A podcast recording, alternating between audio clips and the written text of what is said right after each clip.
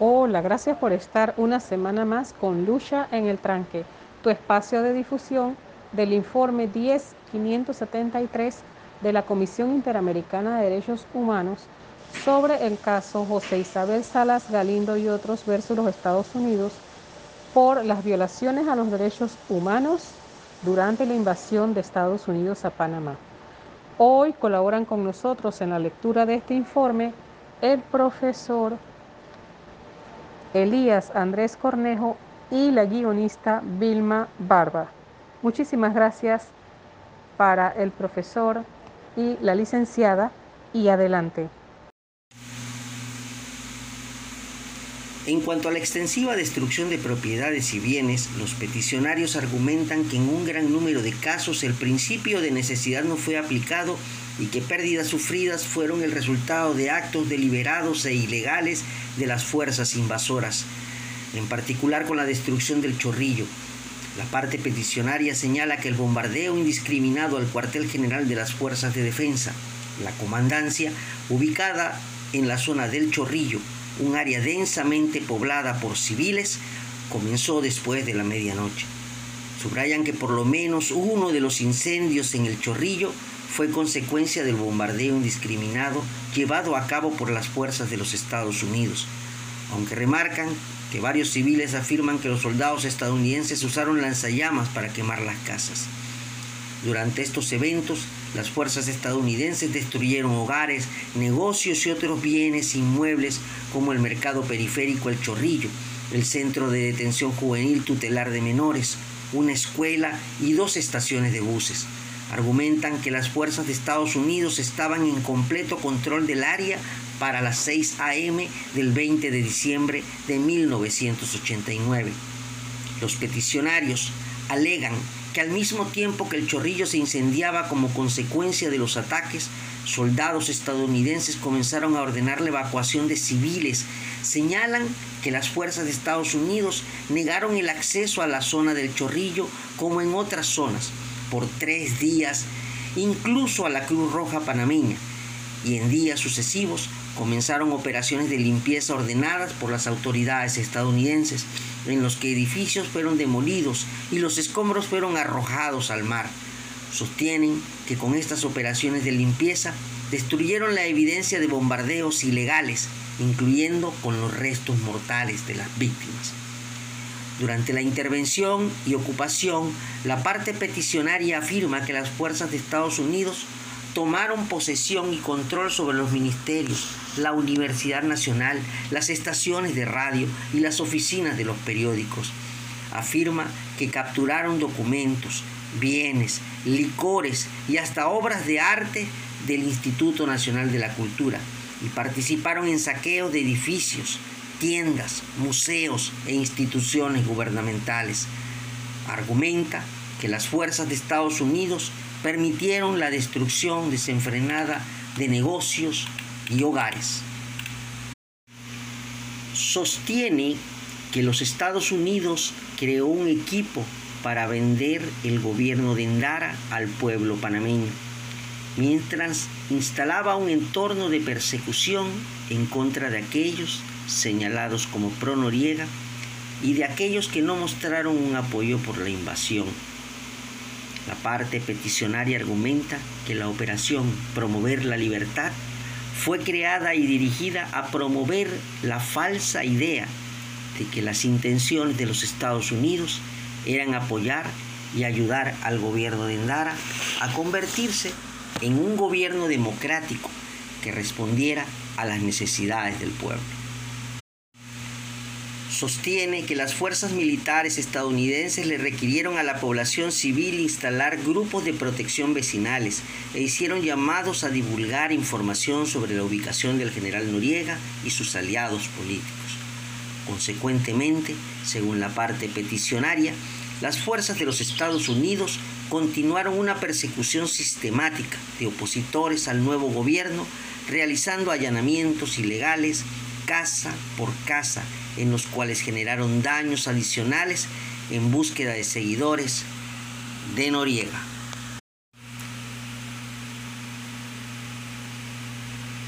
En este contexto, la parte peticionaria argumenta que más de 5.000 hombres fueron detenidos arbitrariamente e interrogados en campamentos para prisioneros de guerra, sin notificar a sus familias. En estos campamentos eran sometidos a permanecer por horas bajo el sol y la lluvia, con las manos atadas en sus espaldas y sin ningún tipo de protección. La parte peticionaria, fundamentándose en las convenciones de La Haya de 1907, argumenta que la potencia ocupante tiene el deber de tomar todas las medidas dentro de su poder para restaurar y garantizar el orden público y la seguridad en este sentido, la parte peticionaria sostiene que además de permitir daños adicionales a la propiedad de las víctimas por no prevenir los saqueos, los Estados Unidos impuso puestos de control vehicular y el cierre de zonas como San Miguelito, El Chorrillo y Riohato, y que la invasión dejó a varias personas desplazadas fuera de Panamá. El Estado mantenía la transmisión de información contradictoria, por un lado pidiéndole a los miembros de la comunidad volver a las actividades diarias, mientras que civiles estaban siendo sometidos a ser víctimas de asaltos y homicidios en los puntos de control. La parte peticionaria argumenta fundamentándose en el artículo 50 del primer convenio de Ginebra la responsabilidad del Estado por infracciones graves al derecho humanitario. Alega el homicidio intencional y deliberado de varias víctimas del presente caso como consecuencia de la acción y la omisión de Estados Unidos, lo que resultó en el sufrimiento y dolor innecesario infligido a la población civil. La parte peticionaria propone, en cuanto a las reparaciones, la instalación de una comisión para la compensación de civiles panameños. En este sentido, plantea que sea establecida en base al modelo de la Comisión de Compensación de las Naciones Unidas con un fondo administrado por la OEA o las Naciones Unidas, dotado de fondos por los Estados Unidos, en particular de las ganancias que recibió por las operaciones del Canal de Panamá, con la posibilidad de buscar otras fuentes estatales para los fondos. En la opinión de la parte peticionaria, la comisión propuesta deberá tener un procedimiento de reclamación y uno para clasificar los daños.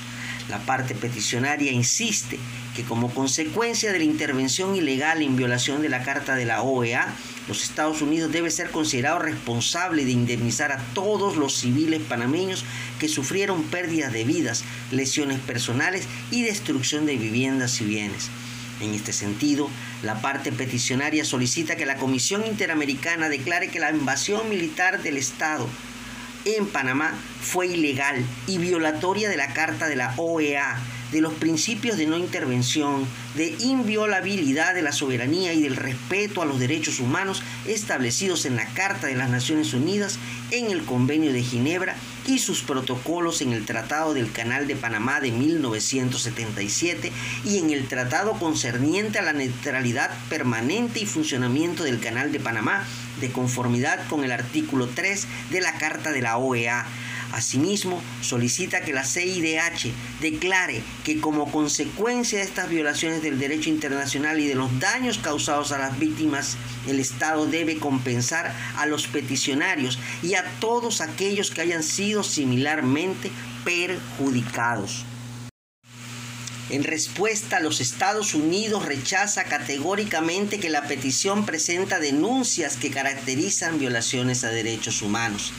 Afirma que este caso se relaciona con la operación militar de Estados Unidos en Panamá en diciembre de 1989, luego que el general panameño Manuel Noriega declarara estar en guerra con los Estados Unidos e incentivaran provocaciones armadas por las fuerzas de defensa panameñas en contra de militares estadounidenses presentes legalmente en Panamá encargados de la defensa del canal de Panamá.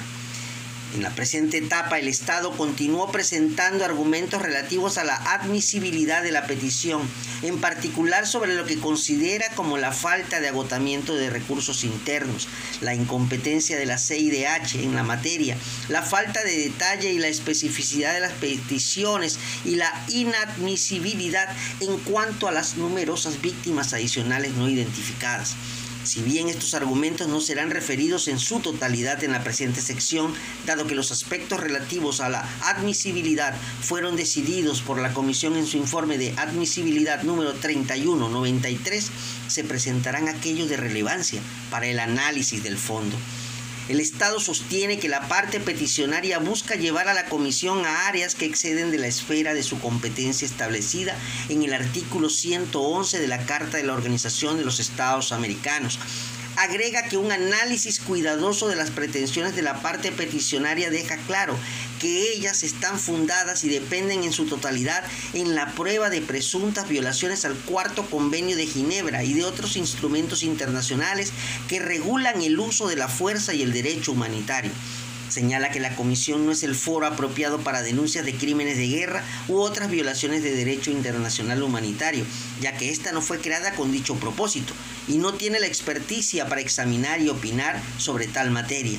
Finalmente el Estado sostiene que las peticiones son demasiado vagas, con una carencia de suficiente detalle como para justificar la revisión, incluso en el supuesto que la comisión tuviese la autoridad para considerarlas.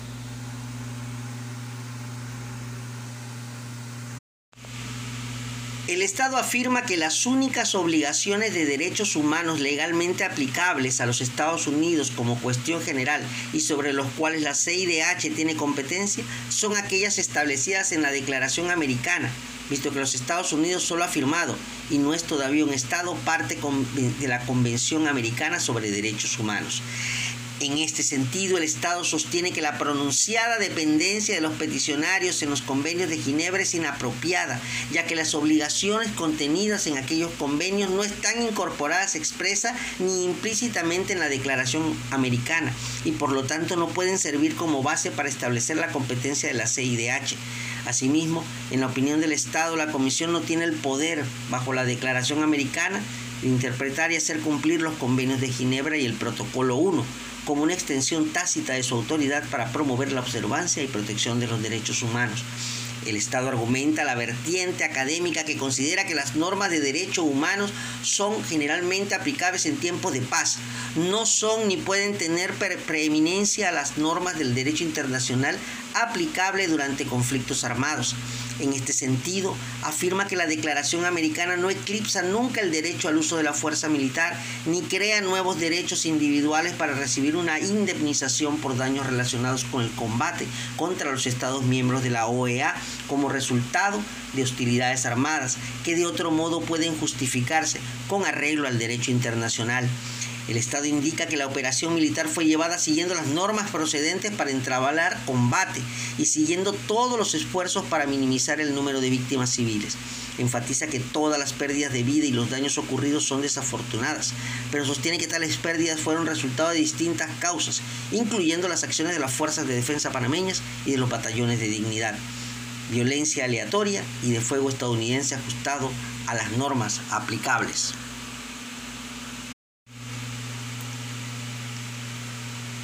El Estado sostiene que los hechos que preceden la operación militar tienen su origen en la inconstitucional, incesante y cada vez más despiadada usurpación y ejercicio del poder por parte del general Manuel Noriega a expensas de las autoridades legítimas del gobierno panameño. En ese sentido, menciona que durante los años de dominio de la vida política del país por parte del general Noriega y de las fuerzas militares aliadas a él, los Estados Unidos intentó de diversas formas pacíficas atender la situación política en Panamá para evitar los efectos adversos en la implementación del Tratado del Canal de Panamá. Sin embargo, el 6 de febrero de 1988, el general Noriega fue acusado por un gran jurado de Estados Unidos por el delito de tráfico de drogas. El Estado afirma que mantuvieron distintas súplicas domésticas y externas a Noriega para renunciar, sobre todo después de su acusación. Pero estas fueron rechazadas repetidamente y él permaneció en el poder.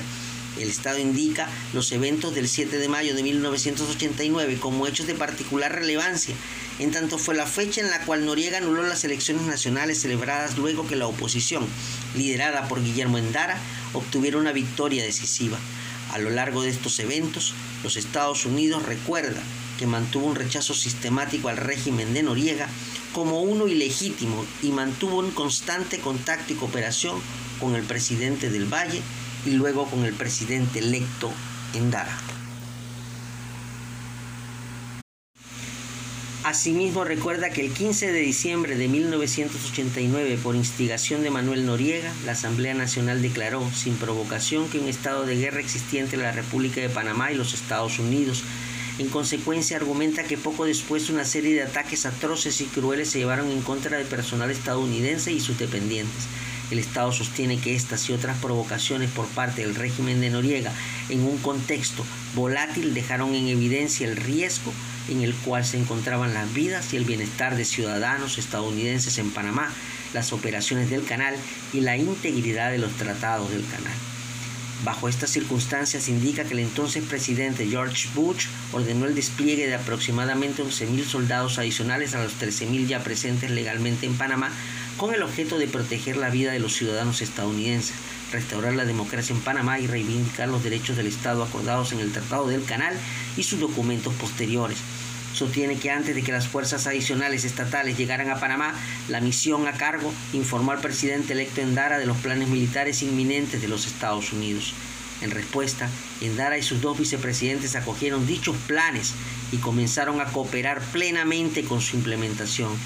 Así los Estados Unidos afirma que en la mañana del 20 de diciembre de 1989 los oficiales del gobierno electo, democráticamente, anunciaron la formación del nuevo gobierno y asumieron el poder en una ceremonia formal de juramentación.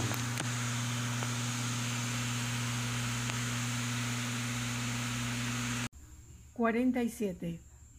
El Estado narra que el 24 de diciembre de 1989... ...Noriega pidió refugio en la residencia del nuncio papal... En los siguientes días, la resistencia armada había prácticamente cesado y el nuevo gobierno consolidó el control y comenzó el restablecimiento de las funciones y servicios institucionales. Según lo descrito por el Estado, el 28 de diciembre de 1989, el primer contingente de tropas estadounidenses fueron retiradas de Panamá. El 4 de enero de 1990, Noriega se entregó a autoridades de los Estados Unidos y para el 31 de enero del mismo año los enfrentamientos activos habían cesado.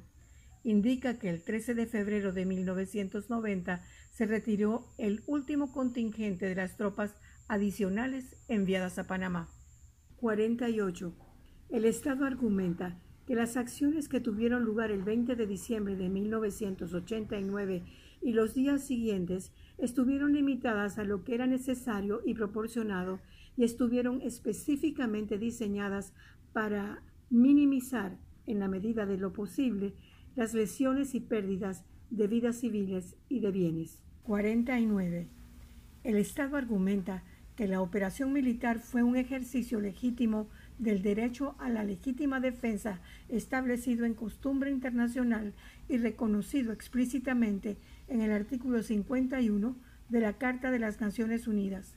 En este sentido expresa que este derecho inherente comprende medidas a las cuales un Estado tiene el derecho de usar para tratar con la amenaza o uso de la fuerza en contra de sus nacionales o fuerzas armadas por otro Estado. 50. El Estado afirma que las acciones no constituyeron una intervención en los asuntos de Panamá en violación al derecho internacional. En las circunstancias estuvo claro para el Estado que las operaciones militares fueron llevadas bajo la clara cooperación del presidente Endara y el legítimo gobierno de Panamá, por lo cual fueron llevadas de manera coherente con las cartas de la OEA y de la ONU. 51. El Estado sostiene que la operación militar fue en ejercicio de derechos otorgados voluntariamente por Panamá bajo el Tratado del Canal de Panamá. El mencionado tratado de 1977 constituye, desde la perspectiva del Estado, una fuente legal adicional justificando las acciones de los Estados Unidos. De esta manera, continúa explicando que en virtud del artículo 3 del mencionado tratado, los Estados Unidos obtuvo el derecho de administrar, operar y conservar el canal y bajo el artículo cuarto punto dos del mismo instrumento asumió la labor principal de protección y defensa del canal, por lo cual se le otorgaba el derecho de posicionar Fuerzas Armadas en Panamá. 52. En el recuento del Estado, el ejercicio de estos derechos se veía gravemente comprometido por la creciente hostilidad generada por el general Noriega hacia el personal del canal y sus intereses. Así el Estado considera que tenía el derecho de, a través del uso de la fuerza con fines defensivos, tomar medidas efectivas y proporcionarles para ejercer la protección de los 35 mil ciudadanos estadounidenses en Panamá y la defensa de sus intereses estratégicos y económicos, como el asegurar las operaciones continuas, eficientes, seguras e ininterrumpidas del canal. 53.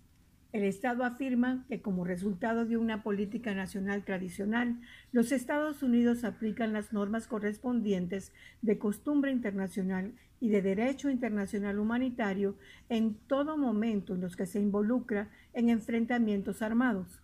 De esta manera sostiene que la conducta de las fuerzas militares durante los enfrentamientos fue de conformidad con las normas aplicables, incluyendo las provisiones humanitarias del Cuarto Convenio de Ginebra relativo a la protección de vida a personas civiles en tiempos de guerra. 54. Afirma que el derecho internacional no prohíbe el uso de la fuerza militar incluso cuando lesiones colaterales de inocentes civiles pueden ser inevitables luego de cumplir todos los esfuerzos razonables por prevenir y minimizar cualquier lesión. 55. El Estado argumenta que en ocasiones el estricto cumplimiento de las reglas de combate y el derecho humanitario aplicable fue impedido por varias situaciones a cuenta de las prácticas inhumanas de las fuerzas bajo el mando de Noriega, de localizar sus posiciones militares en una cercana proximidad a zonas residenciales de civiles.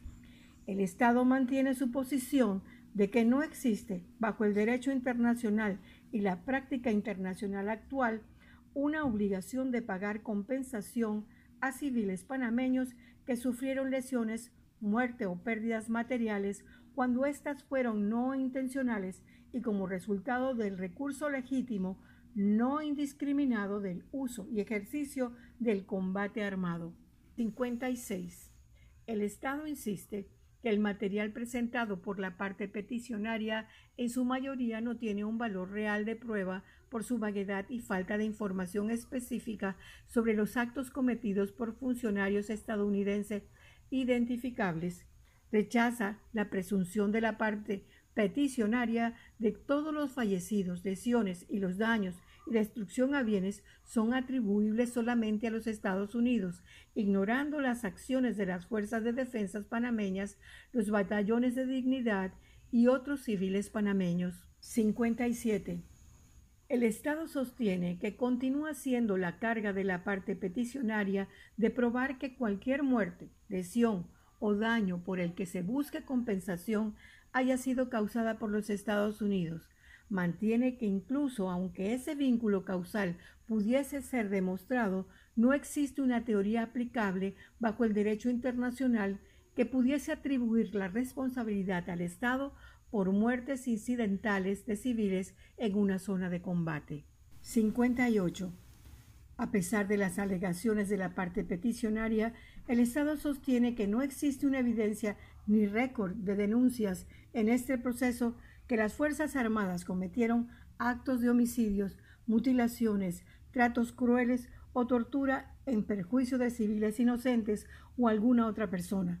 Asimismo, sostiene que no hay evidencia de que los Estados Unidos cometió alguna otra de las conductas prohibidas enumeradas en el artículo 3.1 del Convenio de Ginebra. 59. En relación a la denuncia de uso de bombas de forma indiscriminada, el Estado afirma que incluso si hubiese sido parte del protocolo primero, la conducta de los militares durante la operación Justa Causa no los hubiese puesto en violación de dicho protocolo afirma que cada soldado del 48 Cuerpo Militar fue enviado con una copia de las normas de combate. Esas reglas especificaban que los soldados debían tratar a todos los civiles y sus propiedades con respeto y dignidad, así como que debían restringir el tipo de armas que podían utilizarse si civiles estuvieran presentes en el área de un objetivo militar. Estas reglas proporcionaron una orientación clara en cuanto al nivel de mando que tenía la autoridad para aprobar el uso de tales armas. 60. En respuesta al argumento de la parte peticionaria sobre la participación de las Fuerzas Armadas en infracciones graves dentro de la definición del artículo 147 del Cuarto Convenio de Ginebra, el Estado argumenta que no existe en el expediente pruebas presentadas que podrían sustentar acusación alguna al respecto. Entonces afirma que en el ejercicio del derecho de Estados Unidos de desplegar sus fuerzas militares para llevar a cabo la operación justa causa, está el derecho de usar una fuerza proporcional para doblegar la amenaza por fuerzas hostiles.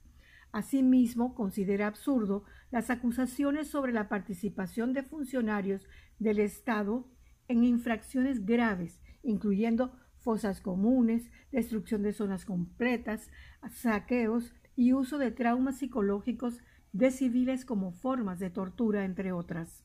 61. El Estado insiste que no enterró a ningún civil panameño en fosas comunes.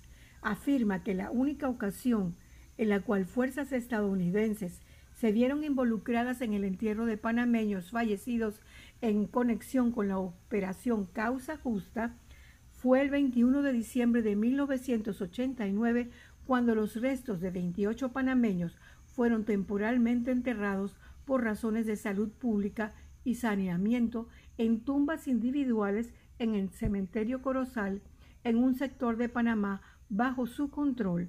Los restos de estas tumbas fueron desenterradas una semana después y entregadas a representantes del gobierno de Panamá para su identificación y entierro final.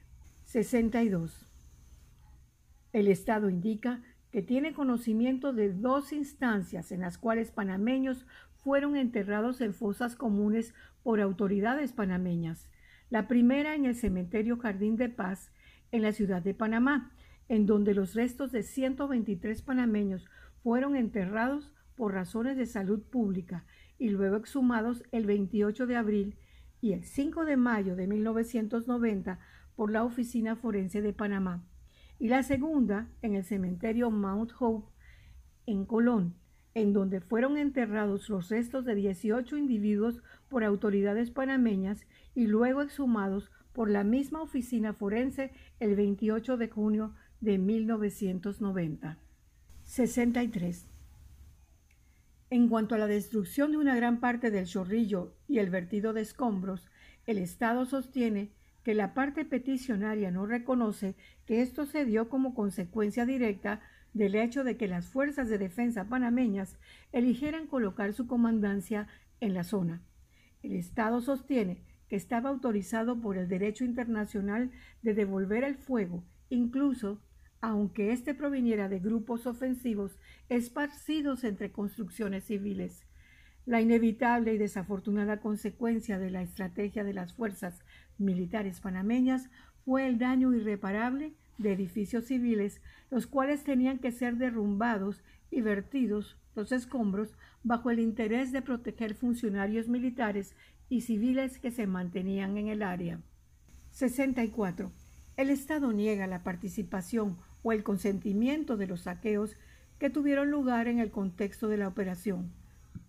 Por el contrario, afirma que cuando fue observada dicha conducta, sus fuerzas tomaron acciones para detenerla. El Estado sostiene que no puede ser visto como responsable por la conducta de panameños en violación de normativa panameña. De manera importante, el Estado afirma que en el número limitado de casos donde esta conducta fue denunciada por estar siendo llevada a cabo por miembros de las fuerzas de los Estados Unidos, estos fueron procesados, sancionados por autoridades estadounidenses y en un caso en particular un soldado fue destituido. 65. El Estado alega que no infligió intencionalmente ningún tipo de trauma psicológico como forma de tortura. Indica que sin lugar a duda, en el marco de la operación justa causa, civiles resultaron traumatizados como consecuencia común de lo que los civiles sufren durante operaciones militares. Sin embargo, esto no significa que el trauma incidental haya sido utilizado como instrumento de tortura. 66. En cuanto a los acontecimientos en los puntos de control de tránsito, por un lado el Estado afirma que es extremadamente difícil investigar instancias específicas de presuntas faltas graves debido a la posibilidad que se le dio a la parte peticionaria de presentar casos con un alto grado de generalidad.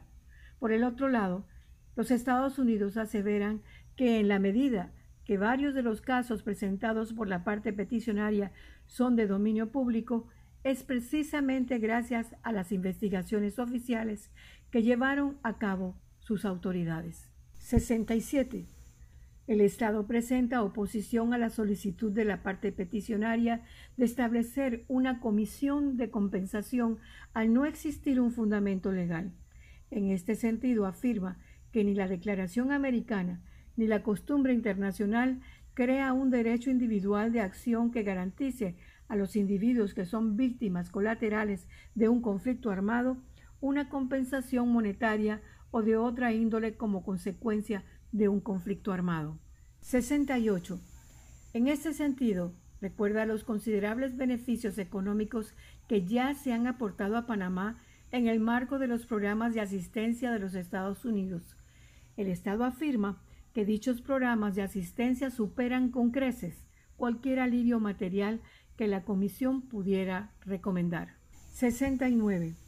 En la perspectiva de los Estados Unidos, ese no tiene ninguna obligación legal de brindar estos programas de asistencia, pero el hecho de que se otorgan demuestra la preocupación humanitaria del gobierno y de los ciudadanos de los Estados Unidos hacia el pueblo de Panamá.